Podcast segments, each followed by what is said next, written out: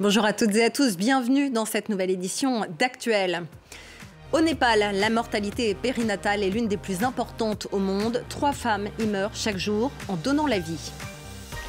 Les filles de Chibok n'ont pas encore toutes été libérées. Au Nigeria, l'artiste Prune Nouri leur rend hommage. Et puis la littérature est parfois bien cruelle avec les figures féminines. On en parle avec notre invitée aujourd'hui, Jennifer Tamas, l'autrice de Au nom des femmes, non N-O-N.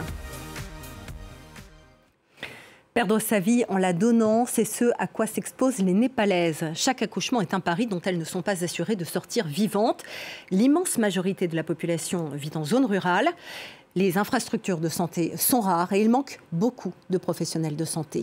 Marion Lawamen et Boj Rajbat sont allés à la rencontre de ces femmes. Dans ce petit village au-dessus des nuages, à l'extrême ouest du Népal, tout le voisinage s'est réuni autour de cette maison pour une cérémonie.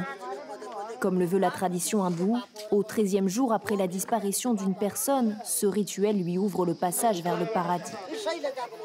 Chitu avait 20 ans. Elle est morte en donnant naissance à son premier enfant, une petite fille. Ganesh se retrouve à seulement 22 ans, veuf et père. Je ne sais pas comment je vais gérer les choses. Elle est si petite et je reste sous le choc. J'ai décidé d'élever ma fille à tout prix. Je n'ai juste pas encore décidé si je dois continuer mes études ou commencer à travailler. Cela n'aurait jamais dû arriver. Ganesh et sa sœur en sont persuadés une assistance médicale aurait pu sauver la jeune femme. Elle a rendu son dernier souffle quelques heures après son accouchement au centre de santé du village voisin. Moins de deux heures après l'accouchement, on lui a dit qu'elle pouvait rentrer chez elle. Peu de temps après, on l'a ramenée car elle commençait à saigner. Ils ont été très négligents. Ils auraient dû la garder en observation au moins 24 heures. Elle aurait survécu, je pense. Ce n'est malheureusement pas un cas isolé. Au Népal, trois femmes meurent chaque jour en accouchant.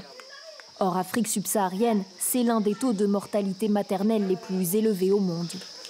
Dans ces zones montagneuses et reculées, où vit 80% de la population, l'hôpital le plus proche se trouve à plusieurs heures, parfois plusieurs jours de marche ou de voiture. Pour pallier le manque d'accès aux soins, le gouvernement a créé des centaines de centres de santé. Celui-ci a ouvert il y a quatre ans. Cependant, ils ont leurs limites. Par exemple, l'échographe ne fonctionne pas la plupart du temps. Et surtout, les médecins et les infirmières ne viennent que rarement ici. Enceinte de 7 mois, Sita y trouve néanmoins un soutien inexistant il y a encore quelques années. C'est sa troisième grossesse, mais la première suivie. Au Népal, 40% des femmes n'effectuent aucun contrôle au cours de leur grossesse. 60 kilos. Vous avez encore perdu du poids. Mangez correctement, sinon vous aurez des complications à l'accouchement. Vous perdrez beaucoup de sang et vous êtes déjà anémié. À cause du manque de nourriture, les femmes ne prennent pas de poids au cours de leur grossesse. Dans ces cas, c'est l'hémorragie le plus grand risque. L'hémorragie postpartum est la première cause de décès maternel. Elle est souvent causée par une malnutrition et un manque de fer. Dans la région, plus de 8 femmes sur 10 accouchent encore seules une femme a 40 fois plus de chances qu'en France de mourir lors de sa grossesse ou de son accouchement. Direction le Nigeria, où les lycéennes de Chibok n'ont pas encore toutes été libérées de Boko Haram. Enlevées en 2014, elles sont encore dans tous les esprits. La plasticienne Prune Nourri contribue à entretenir leurs souvenirs à travers l'exposition Statues Also Breathe, les statues aussi respirent, pour rappeler qu'une centaine de ces jeunes femmes manquent toujours à l'appel. Le reportage de Moïse Gomis. Impossible pour ces femmes de contenir leurs émotions devant ces sculptures. Leur fille compte parmi les ex-lycéennes de Chibok, toujours détenues par Boko Haram. Malgré 8 ans de souffrance, ces mamans ont accepté que 108 visages de Chibok Girls soient sculptés pour la postérité. Je suis très heureuse aujourd'hui. Même si ce n'est pas maintenant, même si cela va prendre un an ou deux ans ou dix ans, je reste persuadée que ma fille sera libre un jour. Ces sculptures ne peuvent que nous aider.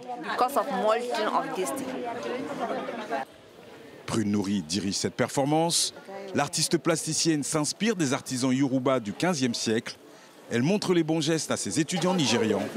Sculptrice mondialement reconnue, Prune a mûri ce projet durant de longues années avant de collaborer avec l'université d'Ile-Ife et son département des beaux-arts.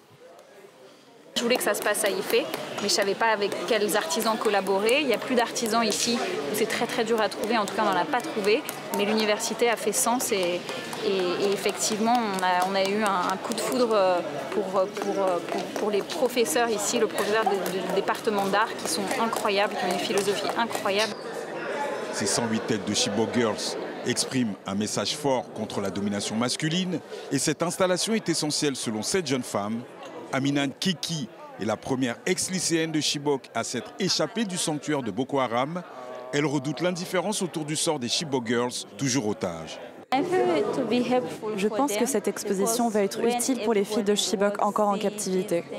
Lorsque le monde entier verra ces sculptures, elles seront heureuses de savoir que les gens parlent encore d'elles.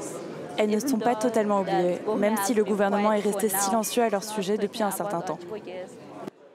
Prune Nourri veut rompre ce silence. Ces 108 têtes en terre cuite vont voyager en Europe, en Amérique et en Afrique pour que les Chibok Girls ne sombrent pas dans l'oubli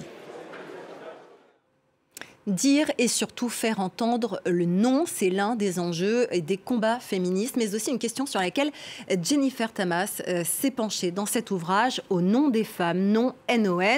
Euh, bonjour Jennifer Tamas, merci d'être avec nous. Vous enseignez la littérature euh, française de l'Ancien Régime aux États-Unis à Rutgers University. Vous êtes intéressé à l'impossibilité pour certains hommes d'entendre l'absence de consentement des femmes. C'est donc l'objet de ce livre au nom NON des femmes. si je devais résumer euh, ce livre, j'aurais envie de dire que euh, l'objet, c'est de comprendre comment et pourquoi les hommes ne sont pas capables d'entendre le nom des femmes, pourquoi l'absence de consentement passe finalement pour un consentement. Est-ce que c'est ce que vous diriez? Comment vous l'expliquez? Oui, ce qui m'intéressait, c'est comment même encore aujourd'hui, quand on écoute les témoignages de femmes dans les commissariats de police, il y a toujours l'idée que le nom est irrecevable. Et pourquoi le nom est irrecevable? Pourquoi le nom est inaudible? Pourquoi il y a toujours l'idée que quand quelqu'un dit non, c'est le oui, on a mal compris. Et c'est, si vous voulez, ce qu'on a aussi entendu pour parler des classiques, notamment euh, pour la princesse de Clèves, qu'elle est dans le refus et qu'on lui explique qu'en fait, si elle dit non, c'est parce que elle a peur de son désir. Elle dit non, mais elle veut dire oui, etc. La princesse de Clèves d'un mot, c'est l'histoire d'une femme mariée qui est courtisée par Nemours, qui se montre très insistant. Et moi, dans mon souvenir, elle lui, elle lui cède à la fin. C'est-à-dire qu'elle est mariée, c'est un mariage arrangé où elle n'a pas son mot à dire, elle ne connaît rien, c'est une toute jeune fille, elle a 16 ans. Et puis euh, tout à coup, elle rencontre un homme qui suscite chez elle du désir. Elle finit par être veuve et donc elle pourrait céder à son désir, mais malgré ce désir, refuser l'homme qui la courtise euh, parce qu'elle comprend que le désir qu'elle éprouve est, toxique, qu'il ne lui apportera aucun contentement. Et donc, alors moi, le souvenir que j'en ai de mes années de lycée, c'était une histoire d'amour. Mais vous, ce que vous dites, c'est que c'est en fait du harcèlement de la part de Nemours. C'est une histoire d'amour, mais quand elle devient veuve, en réalité, elle devient une proie, ce qui est une réalité sociale au XVIIe siècle. Les veuves sont des proies parce qu'elles sont riches, parce qu'on ne supporte pas aussi une femme seule. Il faut qu'on les remarie ou qu'on les casse dans des couvents. Et donc, à la fin, ils vont avoir une rencontre il va la harceler ensuite. Elle va rester dans ce refus. À propos de la galanterie, vous expliquez dans le livre que ça n'est pas du tout euh, ce comportement un peu paternaliste, bienveillant, voire condescendant des hommes, mais un mouvement euh, qui a été initié par les Précieuses, qui est un mouvement intellectuel de femmes du XVIIe siècle, pour euh, s'ériger contre euh, la violence dans les rapports aux hommes. En fait, c'est un terme qui est ambigu, y compris au XVIIe siècle. Il y a plusieurs façons de construire la galanterie, il y a un mauvais usage et un bon usage, et l'une des façons de prendre à bras le corps la galanterie sur, sur un point de vue politique, c'est de montrer que elle a été co euh, construite par des femmes, les précieuses, pour justement montrer qu'elles sortaient du silence où on les contraignait pour penser la séduction amoureuse, le désir amoureux et cartographier le sentiment. Mais c'est et être valable en tant qu'interlocutrice. C'est-à-dire, on a le droit de parler du corps, on a le droit de parler des sentiments, on s'aventure sur cette carte de tendre qui apparaît dans Clélie, mais on franchit jamais le pas. Donc, ça peut pas être un viol puisqu'il n'y a pas de corps dans cette galanterie. Alors, justement, sur le corps, vous revenez sur un certain nombre de contes qu'on connaît, Le Petit Chaperon Rouge notamment, La Belle et la Bête, La Belle au Bois dormant. Et sur La Belle et la Bête, euh, il y a une. Euh, vous racontez la version initiale, qui est celle de Madame de Villeneuve, qui est très différente et justement très sexuée, avec une question de désir qui est très présente. Racontez-nous cette version. Donc pour aller très vite, c'est un texte qui date de 1740, c'est la première version littéraire de, cette euh, histoire, et c'est l'histoire d'une femme qui euh, rencontre une bête parce qu'elle veut sauver son père, et la bête lui demande tous les jours, est-ce que tu veux coucher avec moi? Et elle a très peur parce que c'est une bête horrible, et la bête lui dit, mais attention, euh, réponds-moi oui ou non, et je ne m'offusquerai pas de ce refus. Donc c'est vraiment l'histoire d'une femme qui va essayer de comprendre où est son désir. Elle reste dans son non, elle reste dans son refus. Et la personne qui ne sait pas dire non, par contre, c'est la bête, qui finit par mourir. Elle le ressuscite par un baiser. Donc il se réveille, il lui dit Est-ce que tu veux coucher avec moi? Enfin, il est un peu obsessionnel finalement. Et donc il y a tout un développement intéressant, mais donc ça pose la question du consentement, ça pose la question du désir, ça pose la question aussi des classes sociales. Euh, voilà, c'est très intéressant. Et la suite, on la découvrira donc dans votre livre euh, Au nom euh, des femmes, qui est aux éditions du Seuil, où vous expliquez en substance que finalement les héroïnes de la littérature ne sont pas si passives qu'on croit et que souvent leurs personnages passifs ont été sous la plume d'hommes qui les ont euh, réécrits. Tout ça, donc, à découvrir dans votre ouvrage. Merci beaucoup à vous, Jennifer Tamas. Merci à vous de nous avoir suivis. Euh, retrouvez-nous sur France 24 et sur tous nos réseaux sociaux. Puis on se retrouve la semaine prochaine à l'antenne.